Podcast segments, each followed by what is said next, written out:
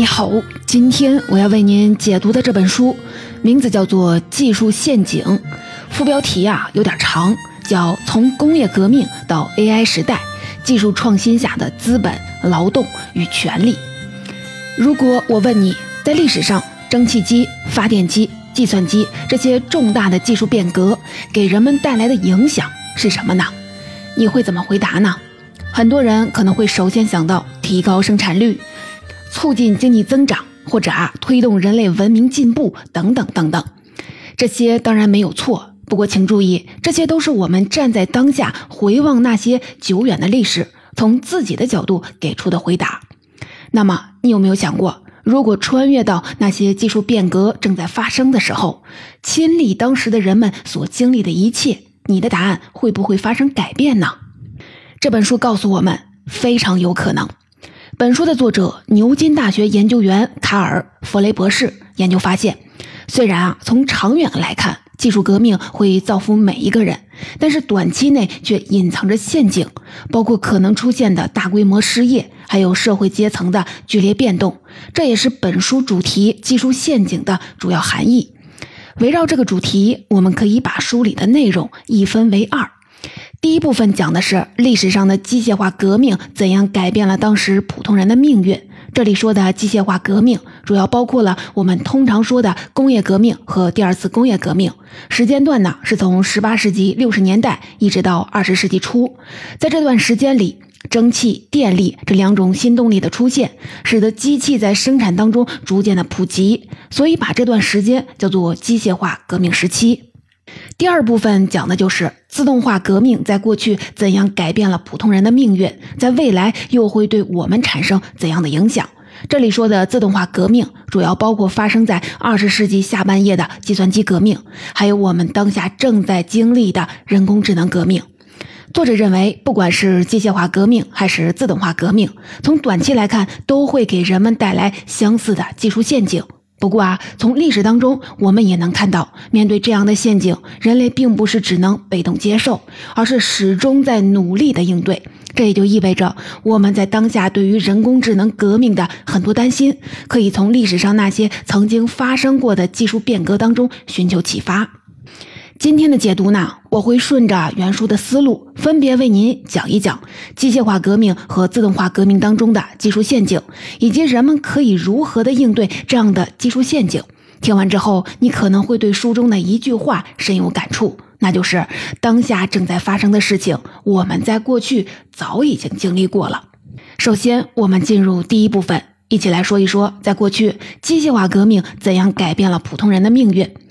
刚才我们说到。机械化技术革命的起点是工业革命。我们以往在考虑工业革命的产生条件的时候，必然会说到技术进步因素，主要就是指各种重大发明创造的出现。但是啊，这本书提醒我们，有一个经常被忽略的事实，就是工业革命是18世纪60年代开始的。但是早在18世纪之前，很多发明创造就已经出现了，比如说机械钟。望远镜、气压计和潜水艇，还有威廉里发明的用于纺织的织袜机和起毛机。其中一些发明甚至比工业革命期间被推广的工具更精细、更复杂。但是这些机器在当时并没有得到推广。再来说一个最著名的。我们都知道，瓦特并不是蒸汽机的发明者，只是改良者。他在原有的蒸汽机上加了一个冷凝器，然后在1769年给这个冷凝器申请了个专利。而在此之前，蒸汽机其实就已经升级过很多代了。1675年，法国物理学家帕凡制造了第一台蒸汽机的工作模型。1698年，英国人萨弗里制成了世界上第一台实用的蒸汽提水机。不过啊，他的工作深度极限只有九米多，就连为矿井排水也做不到。后来，英国人托马斯·纽科门又造出了可以在更深的矿井里抽水的工业蒸汽机。这些发明都远远的早于瓦特版的蒸汽机，但是啊，他们都没能吹响技术革命的号角。这到底是为什么呢？有人可能会强调技术因素，说那些机器在技术水平上都比不过瓦特改良后的蒸汽机，所以啊没能推广起来。也有人说，光有发明还不够，需要企业家来把这些发明推向市场。就给就像瓦特的合伙人博尔顿那样，让科技发明实现商业化。但是作者认为这些都不是主要的原因。他认为这些发明之所以在18世纪中叶之前没能得到大范围的推广，主要是因为人为的阻碍。这是什么意思呢？作者解释就说，由于这些发明基本都是技能取代型的，也就是说，他们会取代当时的很多劳动力，导致这些人丢掉工作。所以啊，当时处于统治地位的地主阶级就担心，这会造成人们生活困难、社会不稳，甚至发动政治动乱。这种担心啊，也不是没有道理的。当时很多手工行业的行会，也就是工人们的联合组织，就争经常的激烈反对机械进入本行业。比如说，在英国，剪切工行会曾是羊毛行业里最强大的行会之一。他们通过请愿和暴力活动，在长达数十年的时间里，成功阻止了起毛机，也就是一种能把粗毛的纺织品表面拉出绒毛的机器，被引进到了英国西部。在很多其他的行业也是类似的情况。当从业者们的工作受到新技术的威胁时，他们经常会诉诸暴力进行反抗，包括街头暴乱、游行示威，甚至是蓄意破坏公共产品。所以啊，在英国发生工业革命之前的很多年里，处于统治地位的地主阶级为了维护社会的稳定，经常会抵制甚至是禁止这些可能造成工人失业的技术。比如在17世纪，查理一世就曾经发布过公告，禁止推广起毛机。但是啊，这种情况在1688年英国光荣革命之后，逐渐开始有了变化。我们都知道，在光荣革命之后，为了限制英国王权，英国议会通过了权利法案。这在削弱王权的同时，也极大的增强了资产阶级在政治事务当中的影响力。要知道，资产阶级是比较欢迎机械化的到来的，因为在当时的很多手工业里，机械化生产的单位成本已经低于雇佣工人来生产了。而且啊，很多资产阶级的财富增长是依赖海外贸易的。如果能通过机械化生产实现更低成本、更大产量，有助于增强商品的国际竞争力。所以啊，光荣革命之后，随着以工厂主和商人为主体的资产阶级的政治影响力扩大，行会对新技术的阻挠就没有以前那么管用了。英国的政治机构和司法部门开始跟发明家站到了一边儿。比如说，议会废除了之前禁止使用起毛机的法律，多次驳回了纺纱工、经书工和剪刀工们提出的禁止使用棉纺机、经书机和起毛机的请愿。后来啊，在一七六九年又立法规定，毁坏机器会被判处死刑。就这样，在拥有了政治权力的工业资产阶级的支持下，工业革命才真正的拉开了序幕。今天的人们在讨论工业革命的影响的时候，往往会从长期视角出发，强调它造福后世的重大作用。但是啊，从这本书里我们看到的却是，在工业革命进行期间，也就是从18世纪60年代到19世纪40年代，虽然工人们的产量大幅的提升，但是啊，他们的生活状况却并没有得到改善，甚至啊，变得更差了。比如说，根据书里给出的数据，一七八零到一八四零年间，英国工人每周工资的涨幅是百分之十二，但是与此同时，他们的工作时间增加了百分之二十。所以啊，如果是按单位工作时间收到的工资来算的话，有相当一部分人的工资其实是下降了。但不可否认的是，在这一时期，生产有了前所未有的增长，产量的增长速度几乎是工资增长速度的四倍。这就意味着增长带来的收益并没有流向劳动者，而是更多的流入了资本所有者的口袋。据学者统计，在第一次工业革命期间，英国最富有的百分之五的人群收入占总收入份额大幅上升，从百分之二十一上升到了百分之三十七，整个社会的贫富差距被明显拉大了。经济史学家们把从十八世纪六十年代到十九世纪四十年代这一阶段称为是大分流时期。因为一方面，由于工业革命的推进，西方国家变得比世界上任何其他的地方都更加的富有，出现了国家间经济实力的大分流；另一方面呢，在工业革命的主力国家英国的内部，同样呢也出现了大分流，也就是我们前面说的。生产利润突飞猛涨，工人工资却停滞不前，社会中的收入差距急剧扩大，出现了财富和阶层的分流。不过啊，到了十九世纪四十年代，也就是第一次工业革命进行了七十多年之后，情况啊发生了改变。当时，英国的首席统计学家罗伯特·吉芬统计了国内的个人收入数据，发现从1843年到1887年，英国富人的数量翻了一番，他们的总收入也翻了一番，劳动者们的总收入也翻了一番，但劳动者的数量并没有大幅增加。这个数据啊，直白一点翻译就是：富人没有变得更富，但是数量增加了。与此同时呢，劳动者的收入大大提高了。这跟作者收集到的数据也是相符的。从书里可以看到，在一八四零年到一九零零年间，工人的实际工资增长增加了百分之一百二十三。也就是说，在这六十年里，工人的处境有了明显的改善，跟他们的上一代人的境遇完全不同了。那么，为什么会发生这样的转变呢？作者认为，这是因为啊，工业革命进行期间，英国还处于机械化的初级阶段。这个时候的机器呢，都比较简单，不需要工人有什么教育背景或者是过往的经验就可以操作。所以在当时，那些由手工劳动转为操作机器的工人，工资并不会上涨。更不用说，大部分机器简单到儿童都可以操作，很多中等收入的成年工人就被工资更低的童工给取代了，这也拉低了工人的整体收入。但是啊，在机械化的后期，也就是从一八四零年开始，再往后的这六十年，工厂出现了更复杂的机器，这就对工人提出了更高的要求。他们需要懂更多的技术，有更丰富的经验，或者受过更好的教育。于是啊，工厂里出现了越来越多的专业技术工人，以及有一定教育背景的工程师，并且啊，随着工厂越来越大，也需要更多负责财务管理、运营的专业人士。就这样，随着劳动者的技术水平、教育背景变得更有价值，他们在工资上的议价能力也提高了，这就使得劳动者的整体收入水平有了非常明显的提升。从前，劳动者们对于机械化生产的激烈的抵制也成了历史的记忆。白领这个词开始被公众普遍的使用，在19世纪中期，一份白领工作能够支撑起一个家庭相对宽裕的生活，社会里的中产阶级开始壮大了。到这里啊，总结一下英国机械化技术革命的进程。作者认为，在机械化的初期，也就是从1769年到1840年这一时期出现的新技术是技能取代型的，也就是会取代原来从事同样工作的劳动力，或者使得成年工人被童工所取代。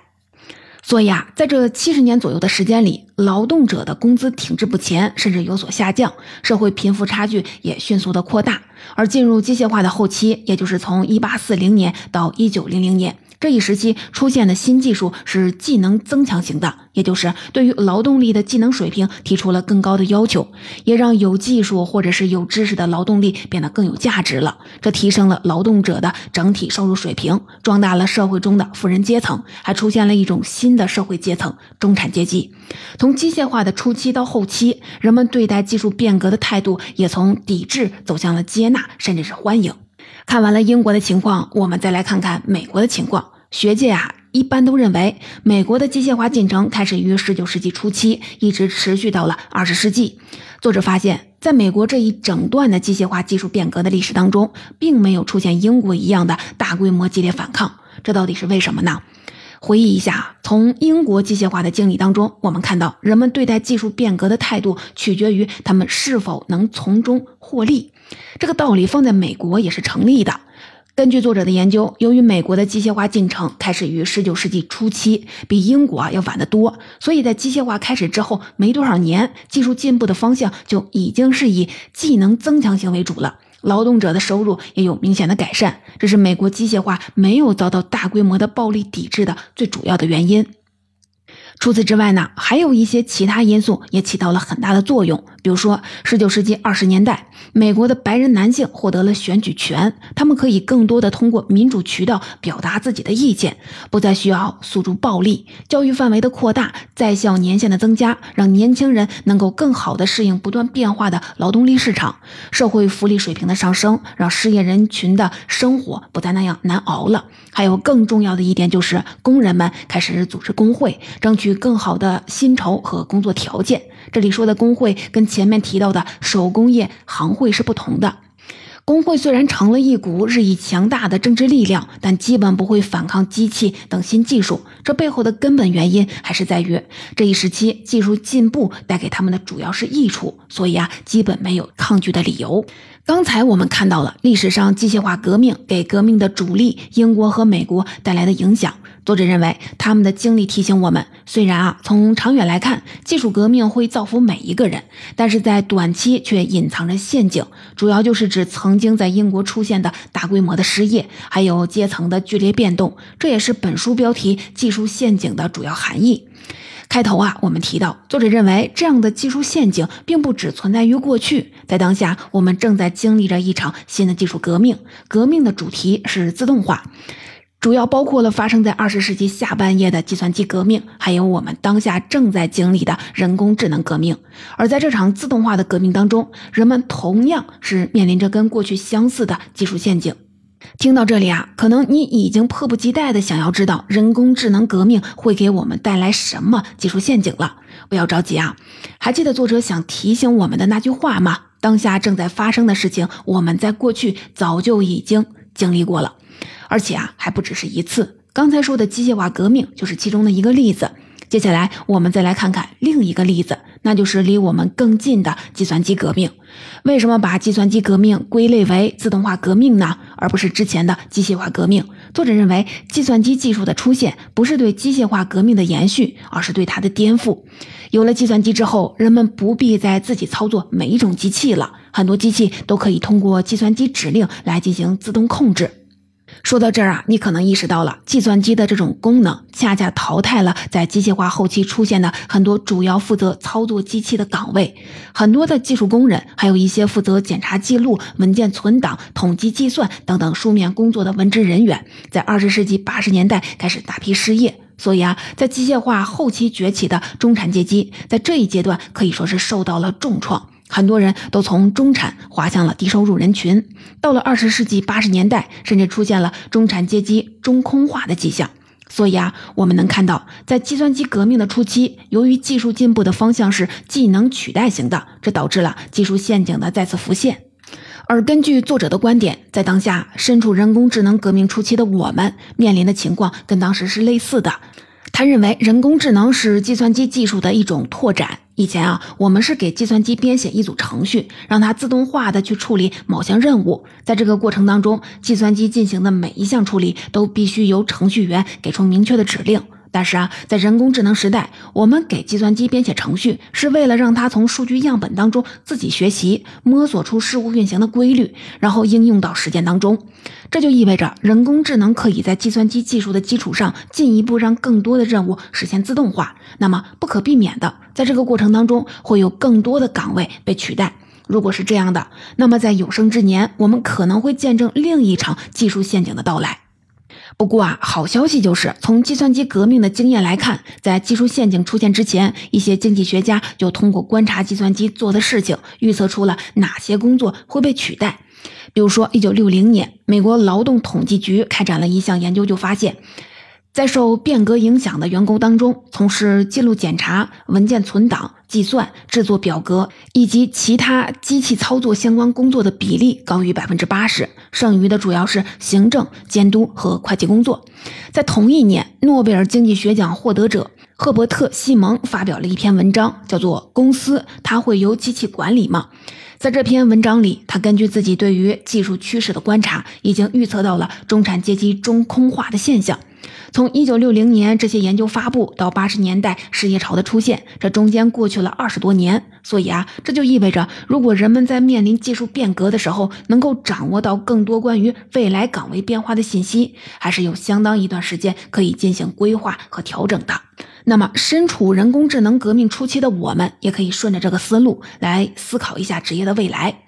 对于这个问题啊，可能市面上已经存在了很多猜测了，但是啊，这本书给出的观点仍然值得一听。因为啊，它是有一分数据说一分话，背后有比较扎实的科研支撑。在研究过程当中，作者和他的研究伙伴所采用的样本涵盖了七百零二份工作，覆盖了美国百分之九十七的劳动力。他们把这七百零二份工作分解为了两万份不同的工作任务，交给跟他们合作的人工智能专家。人工智能专家根据作者提供的数据，开发出了一种专用的算法，来分析这些工作是否能实现自动化。也就是是否能被人工智能所取代。根据算法的预测结果，在未来的美国，百分之四十七的工作岗位都容易受自动化的影响，也就是将近一半。那么这里面主要包括了哪些岗位呢？从书中啊，我们能看到主要有两类。第一类是从事农林牧渔业的人群，第二类是行政、物流、客服、零售这些比较重流程的服务岗位。当然了，这并不意味着其中所有的服务工作都会被取代。很多时候啊，消费者可能会更喜欢人工服务的体验。作者的研究只是提醒我们，由于人工智能算法善于从数据当中学习事物的规律，然后应用到实践当中，所以啊，从技术可行性的角度，这些偏向模式化的工作会最先的被取代。除此之外呢，作者的研究还表明，在未来有两类的岗位是最难被人工智能所取代的。第一类是涉及比较复杂的人际交流的岗位，比如说需要跟病人频繁的交流、进行望闻问切的医生或者是药剂师。以及需要第一时间捕捉新闻、跟采访对象深入交谈的记者，需要跟多方沟通、随时调整策略的律师。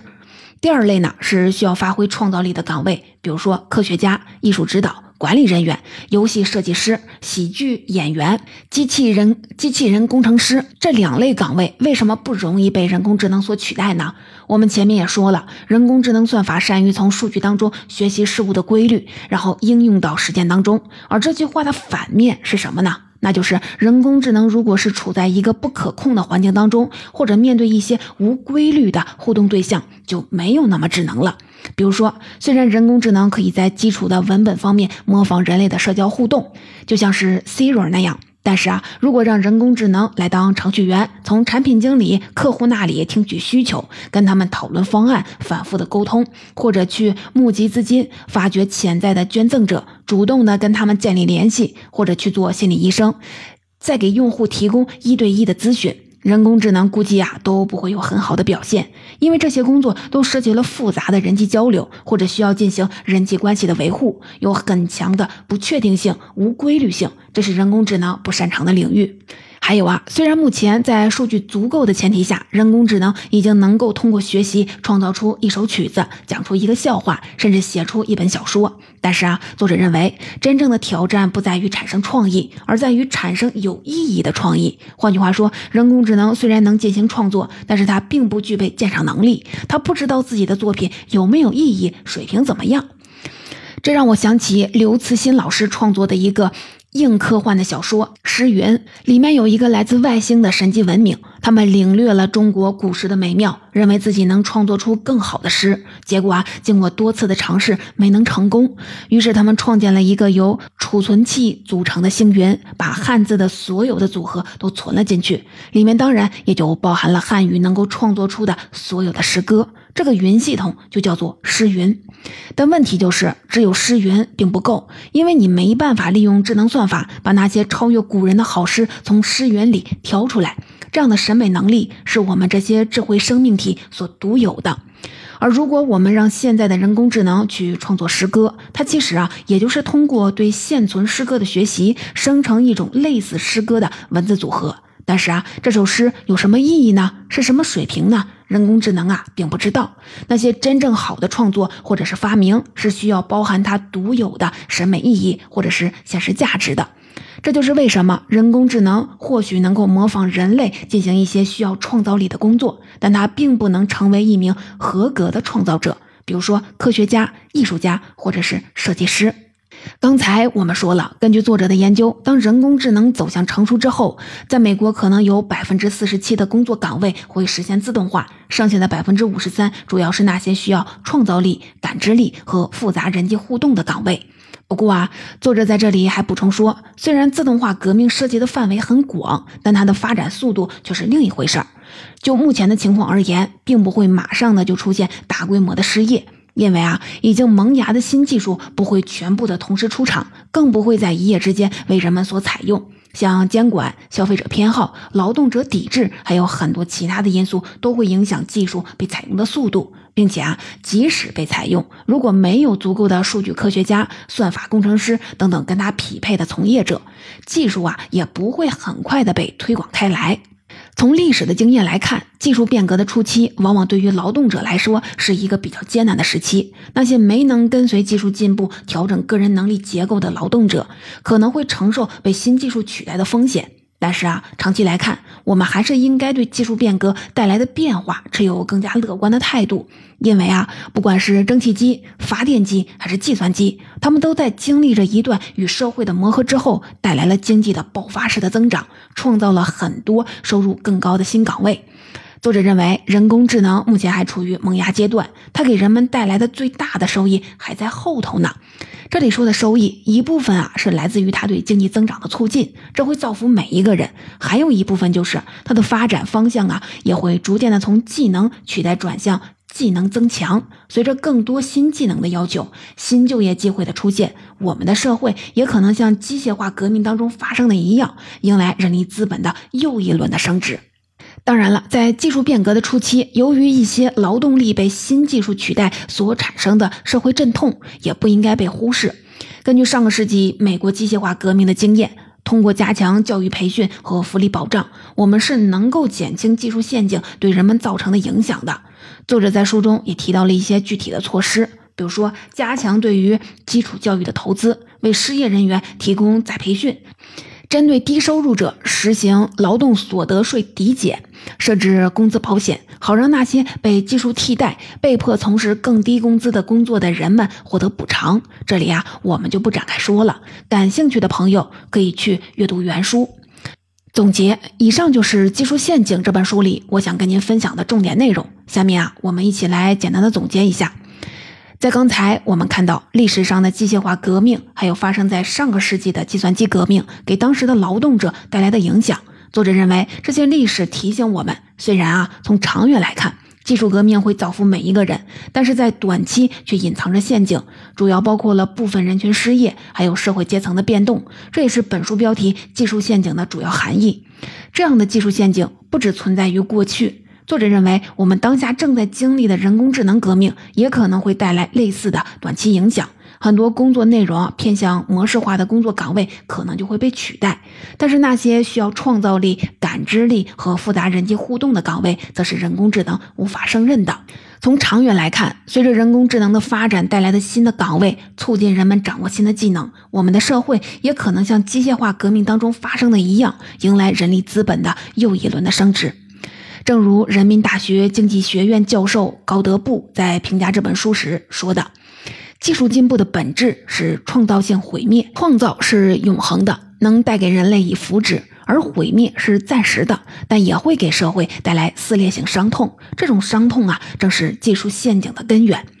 虽然技术陷阱这个题目啊可能会让人有点恐惧，但是这本书想要告诉我们的就是，即使面临这样一个命运一般的陷阱，我们也并不是无计可施。一方面，国家可以通过教育培训、福利保障等等渠道控制失业或者是阶层变动带来的负面影响。另一方面呢，在技术创新不断加快的关键时期，找到自己的方向，不被技术进步的大潮甩在后头，对个人命运也会产生巨大的影响。